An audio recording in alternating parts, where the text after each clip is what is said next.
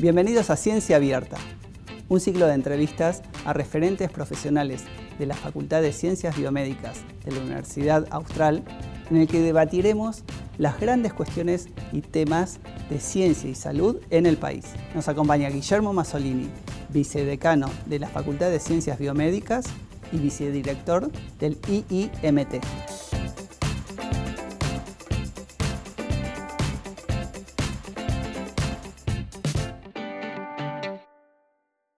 Justamente de esto vamos a hablar, doctor.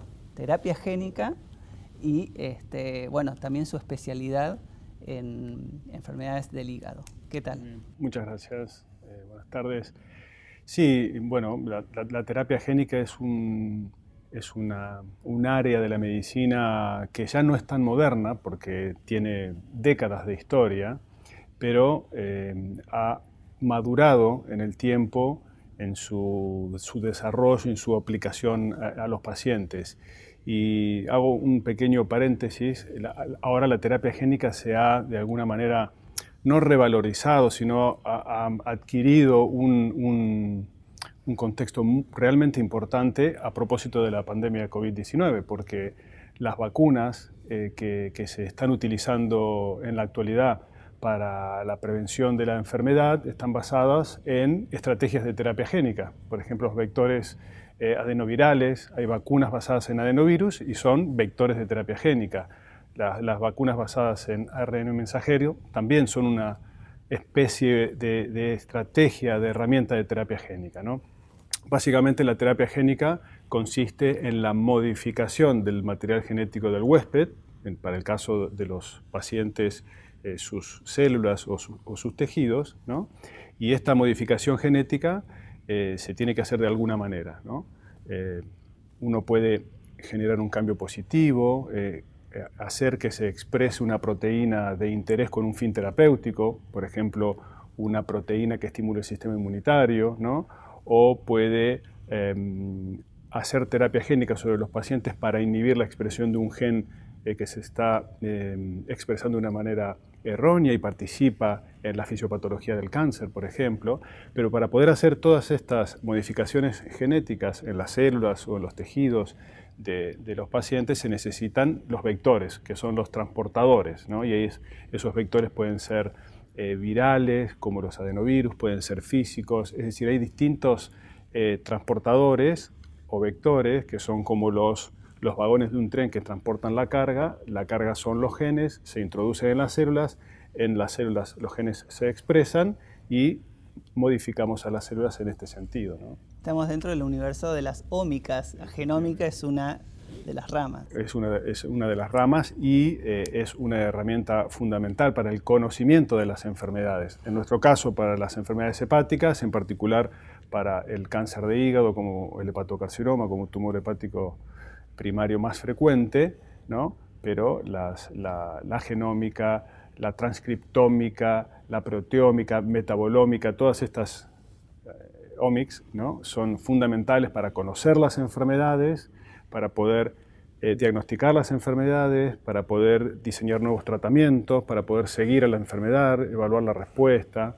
Es decir, son, son hoy en día eh, se convierten en herramientas de uso cotidiano, en el seguimiento de un paciente enfermo, incluso para poder prevenir enfermedades. ¿no? Y es a eso donde va la medicina de precisión, ¿no? Sí, la medicina de precisión apunta a, como, como las palabras lo indican, a hacer un tratamiento personalizado. ¿no? Una cosa es la posibilidad de hacer un tratamiento personalizado y otra cosa es la aplicabilidad de ese tratamiento personalizado. Todavía creo que en, nuestra área, en enfermedades hepáticas, hepatitis virales, eh, enfermedad por depósito de grasa, eh, la enfermedad que ocasiona la ingesta exagerada y crónica de alcohol. Todavía, eh, si bien la medicina personalizada es una herramienta fundamental, hay mucho trabajo previo para hacer, mucho más básico, como es las estrategias de prevención, el diagnóstico oportuno y el tratamiento adecuado. Naturalmente, la medicina de precisión se necesita, se requiere cada día más, pero uno no debe olvidar eh, que hay em, situaciones más básicas o más elementales que deben aplicarse a la población general, ¿no? Claro, digamos, eso es obviamente la importancia de la medicina de, prevención, eh, las enfermedades no transmisibles, hacer foco ahí, este, y mientras la medicina tradicional y las nuevas tecnologías incursionan por otra rama. Efectivamente, y con la experiencia de la pandemia COVID-19 ha sido un esfuerzo eh, inimaginable de la comunidad científica mundial para encontrar no solamente tratamientos, sino para el desarrollo de las vacunas y demás. ¿no? Eh, pero eh, como secuela de toda esta pandemia y toda esta revolución que ha habido en estos últimos años, eso ha impactado negativamente en, los pacientes, ¿no? en, los, en los chequeos, en los tratamientos, en la continuidad de los tratamientos y ha, y ha generado estos efectos eh, indeseables ¿no? del propio avance de la medicina enfocada en una enfermedad, ¿no? como, como es eh, la enfermedad por el coronavirus. ¿no? Hay muchos pacientes que no han asistido naturalmente por miedo o por precaución a las consultas, de seguimiento, se han perdido de hacer diagnósticos precoces en enfermedades que pueden tener un tratamiento con intención curativa, ¿no? se han frenado tratamientos que son vitales para, para el control de algunas enfermedades y en particular en el área de, la oncología eh, entiendo que es un, efecto negativo que rápidamente se debe intentar recuperar en la medida de lo posible. ¿no? Claro, distintos profesionales con los que he conversado durante este año pandémico y un poco meses más, eh, también me decían, la gente se sigue infartando, la gente sigue desarrollando cáncer, por más que no los veamos en los consultorios, están y nuestro desafío es ir a buscarlos, es invitarlos a que vuelvan a su médico personal, a su médico especializado, a los, a los tratamientos eh, conformados por un grupo de gente especialista. Sí, creo que viene una, eh, em, un periodo em, que será bastante negativo em, por esto que estabas comentando, esta pérdida de la continuidad en las consultas, el seguimiento de las enfermedades y demás. Y creo que hay que poner mucha energía en este momento para poder em, perder el menor tiempo posible para estos pacientes ¿no? con distintas enfermedades. ¿no? Volviendo a, terapias génicas y el impacto que ha tenido eh, esta medicina del futuro, podríamos calificar que, digamos, de hoy, pero tiene un, futuro promisorio muy amplio que no sabemos los límites. Este, tengo entendido que además de los nuevos tratamientos, este, digamos, eh, en enfermedades que tengan que ver con, eh, con la pandemia, también, bueno, nacieron, digamos, para cáncer, para enfermedades. Sí, uno de, uno de los ejemplos eh, más eh, interesantes de los avances de la medicina, la medicina de precisión, en el tratamiento del cáncer es la inmunoterapia, ¿no? aquellas estrategias destinadas a reforzar el sistema de defensa de los pacientes, el propio sistema inmunitario, con la utilización de los anticuerpos monoclonales, inmunoestimuladores, eh, que se denominan en la jerga médica inhibidores de puntos de control inmunológico, es decir, los pacientes con cáncer, entre otras eh, alteraciones eh, que tienen, que cuentan, es su sistema inmunitario está como frenado, su sistema inmunitario está a la baja, débil, ¿no? débil y eso le permite, eh, permite que se desarrollen las células tumorales, que crezcan y, se diseminen. ¿no? Son, y utilizan las células tumorales distintos mecanismos de evasión del sistema inmunitario para poder crecer, desarrollarse. ¿no? Entonces, esta, la inmunoterapia básicamente consiste en romper ese freno que tiene el sistema inmunitario para identificar, atacar y eliminar a las células tumorales.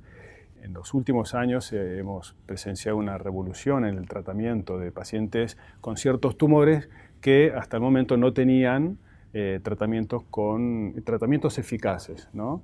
Eh, ejemplos, melanoma, otros ejemplos, el carcinoma renal, entre otros. Y para nuestro caso, nuestra enfermedad objeto de estudio, que es el hepatocarcinoma, es el tumor hepático eh, primario más frecuente, ¿no?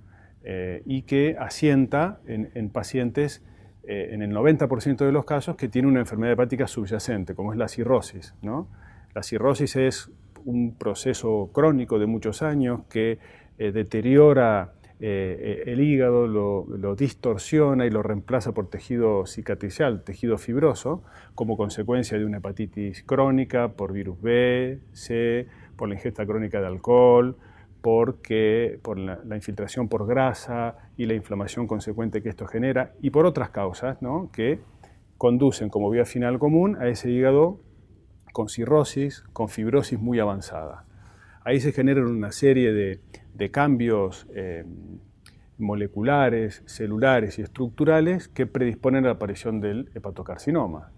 Cuando uno lo diagnostica eh, en sus etapas iniciales, puede aplicar un tratamiento curativo, puede trasplantar ese paciente, puede resecar esa parte del hígado que contiene el tumor eh, o puede quemar ese tumor y brindarle al paciente curación. Pero estas posibilidades de, curación se aplican en un porcentaje escaso. más bien escaso, ¿no? minoritario, ¿no? 40 o un 50%, todo dependiendo de la región en la que nos encontremos. Y en muchas ocasiones los pacientes acuden con tumores ya avanzados, múltiples, y ahí es donde eh, es necesario mucha investigación para nuevos tratamientos y más eh, eficaces. ¿Y qué consejos le puede dar a la gente para eh, prevenir eso? Porque si, vienen ya al consultorio con un cáncer avanzado hepático, significa, digamos, que dónde hacer foco para prevenir eso. Sí, como, como el hepatocarcinoma asienta en, la mayor eh, parte de los, eh, en, la mayor, en, la mayoría de los casos, perdón, en, hígados con cirrosis, los pacientes con cirrosis deben em, ser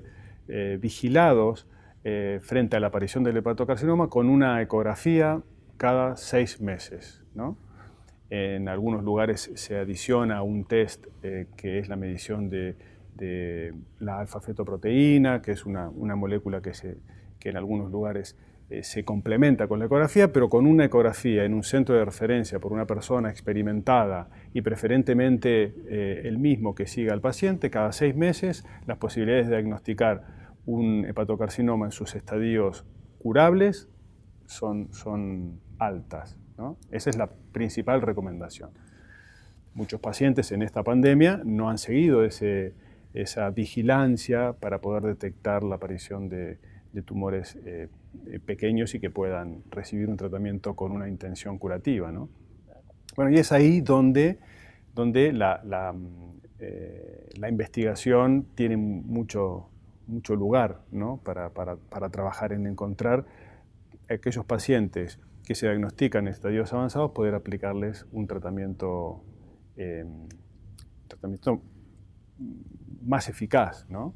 Inclusive la medicina ha evolucionado tanto que también hay tratamientos para hepatitis C, alguna enfermedad que hasta hace muchos años era incurable. Uno de los grandes eh, hitos de, la medicina ha sido, eh, y en particular para los pacientes con hepatitis crónica por virus C, es eh, la, utilización de combinaciones de antivirales que permiten la erradicación en, la gran mayoría de los pacientes. ¿no? pero al mismo tiempo eh, todavía no hay un, estudio poblacional que, eh, adecuado eh, para poder saber, por lo menos en Argentina, qué cantidad de pacientes hay con hepatitis C, porque muchos de ellos caminan por ahí sin saber que tienen hepatitis C y que pueden disponer de un tratamiento curativo. ¿no? ahí es donde cobran mucha importancia las estadísticas, los, los, censos, las, eh, digamos, donde se... Los estudios epidemiológicos, ¿no? Los estudios epidemiológicos, donde se cimientan los, las, políticas sanitarias de un país. Efectivamente, así es. Y otro desafío también que me gustaría desarrollar con usted es eh, esta medicina de precisión. Muchas veces queda, es inalcanzable para la gente por los altos costos que tiene. ¿Eso es un desafío también de la ciencia? Es un gran desafío poder em, eh, generar tratamientos, primero generar los tratamientos eh, adecuados para las enfermedades de difícil de difícil tratamiento, ¿no? Pero luego las políticas sanitarias que le den accesibilidad a esos pacientes a, a estas terapias, ¿no? Volviendo acá al, ámbito de la Universidad Austral, al nuestro, al local, en la Facultad de Ciencias Biomédicas, ¿cuántos alumnos ingresan? Por sí, aproximadamente 125 alumnos eh, ingresan en la carrera de medicina, nutrición, enfermería, psicología y medicina, estas cuatro carreras. Entran aproximadamente 125 126 alumnos cada año. Y en la carrera eh, eh, promovemos mucho en los estudiantes, en los alumnos de la carrera de medicina, que el método científico, que, se acerquen, a, que tengan experiencias en los laboratorios de investigación. ¿no? Compartimos el mismo edificio, el Instituto de Investigaciones eh, nuestro eh, recibe abiertamente a los alumnos, estamos encantados en, tener em, visitas de los alumnos, los, invitamos quizá eh, tendríamos que, hacerlo un poco más activamente, pero todos los investigadores eh, del instituto estamos contentos de, recibirlos. Claro, y, la importancia de la, devolución, que también me imagino que tendrán ustedes parte del alumnado, de venir a estudiar en un centro de referencia como este. Sí, yo considero que es atractivo eh, al momento de elegir una escuela de medicina eh, elegir una que tenga, por ejemplo, un hospital universitario eh, asociado donde se puedan hacer parte de las prácticas clínicas, una facultad de medicina donde existe un instituto de investigaciones, en nuestro caso medicina translacional, medicina aplicada, donde hay distintas líneas de investigación, desde, desde eh, dolor crónico, enfermedades de la retina, enfermedades de la córnea, inmunoncología, por mencionar algunas, terapia génica en hepatología, por mencionar algunas de las líneas, amplias y variadas, que, sean también del atractivo de, estos estudiantes de la carrera que en algún momento quieran, o bien dedicar su vida a la investigación, o complementar eh, su actividad asistencial con la actividad de investigación, o formarse como médicos asistenciales con una impronta, ¿eh? ¿no? con, un sello ¿no? de de valor en la investigación. ¿no? La investigación, aunque no la, todas las personas que tienen experiencia en la investigación se enriquecen la forma de pensar, ¿no? Como, y al final de, de todo este recorrido, eh, uno dice, ¿para qué hace investigación? la finalidad de, hacer investigación es un beneficio para el paciente, ¿no? aplicarlo al paciente. Pero por más que un estudiante no se dedique a la investigación, si ha tenido una experiencia propia en investigación, viendo cómo se investiga, eh, o poniendo sus manos en la investigación o compartiendo con profesores, investigadores. Creo que eso formatea a ese estudiante de, medicina que cuando es médico piensa distinto, ¿no? Como que analiza más las cosas, busca más los porqués, ¿no? Eh, y, y, todo eso redunda en un beneficio del paciente, ¿no? Y usted a lo largo de los años, este, ya desde su Rosario natal hasta pasando también por el doctorado que hizo en la Universidad de Navarra, sí. Eh, vuelve acá y ve también el desarrollo que tiene cada alumno para hasta convertirse en un profesional de la salud. Sí, sí, yo me parece una gran oportunidad para los eh, estudiantes de medicina eh, estudiar y formarse en una institución donde la investigación sea tan importante. ¿no? Eh, creo que, que, es un plus que eh, nosotros somos conscientes que podemos darle al estudiante y nos esforzamos todos los días para que esto pueda, eh, pueda ser atractivo para ellos. ¿no? Por último, quería preguntarle sobre el Instituto de Investigación de Medicina Translacional y su asociación con el CONICET. ¿Cómo, ¿Cómo, surgió eso y, y que ve a futuro de, todas las cosas que pueden desarrollar. Sí, nosotros teníamos un, área de investigación eh, que, se inició prácticamente al mismo tiempo que la Facultad de Ciencias Biomédicas, ¿no? Y con el correr del tiempo, los grupos de investigación, los, los investigadores principales, los becarios, todo, todo, fue madurando, fue gestándose un microambiente eh, propicio como para constituir este instituto en asociación con el CONICET y ser hoy una institución de doble dependencia, ¿no?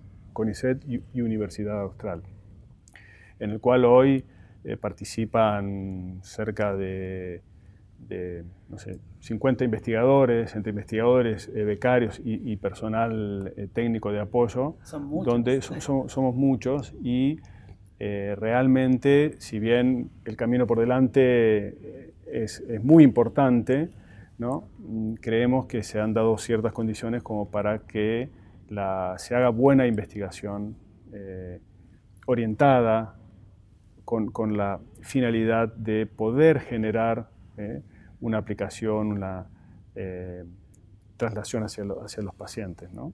Sí, sí, sí. Bueno, em, muchas gracias por todo, muy interesante, me quedaría conversando, pero ya no tenemos más tiempo. Este, así que le agradecemos la, la posibilidad que haya venido aquí y lo esperamos para una próxima. Muchas gracias.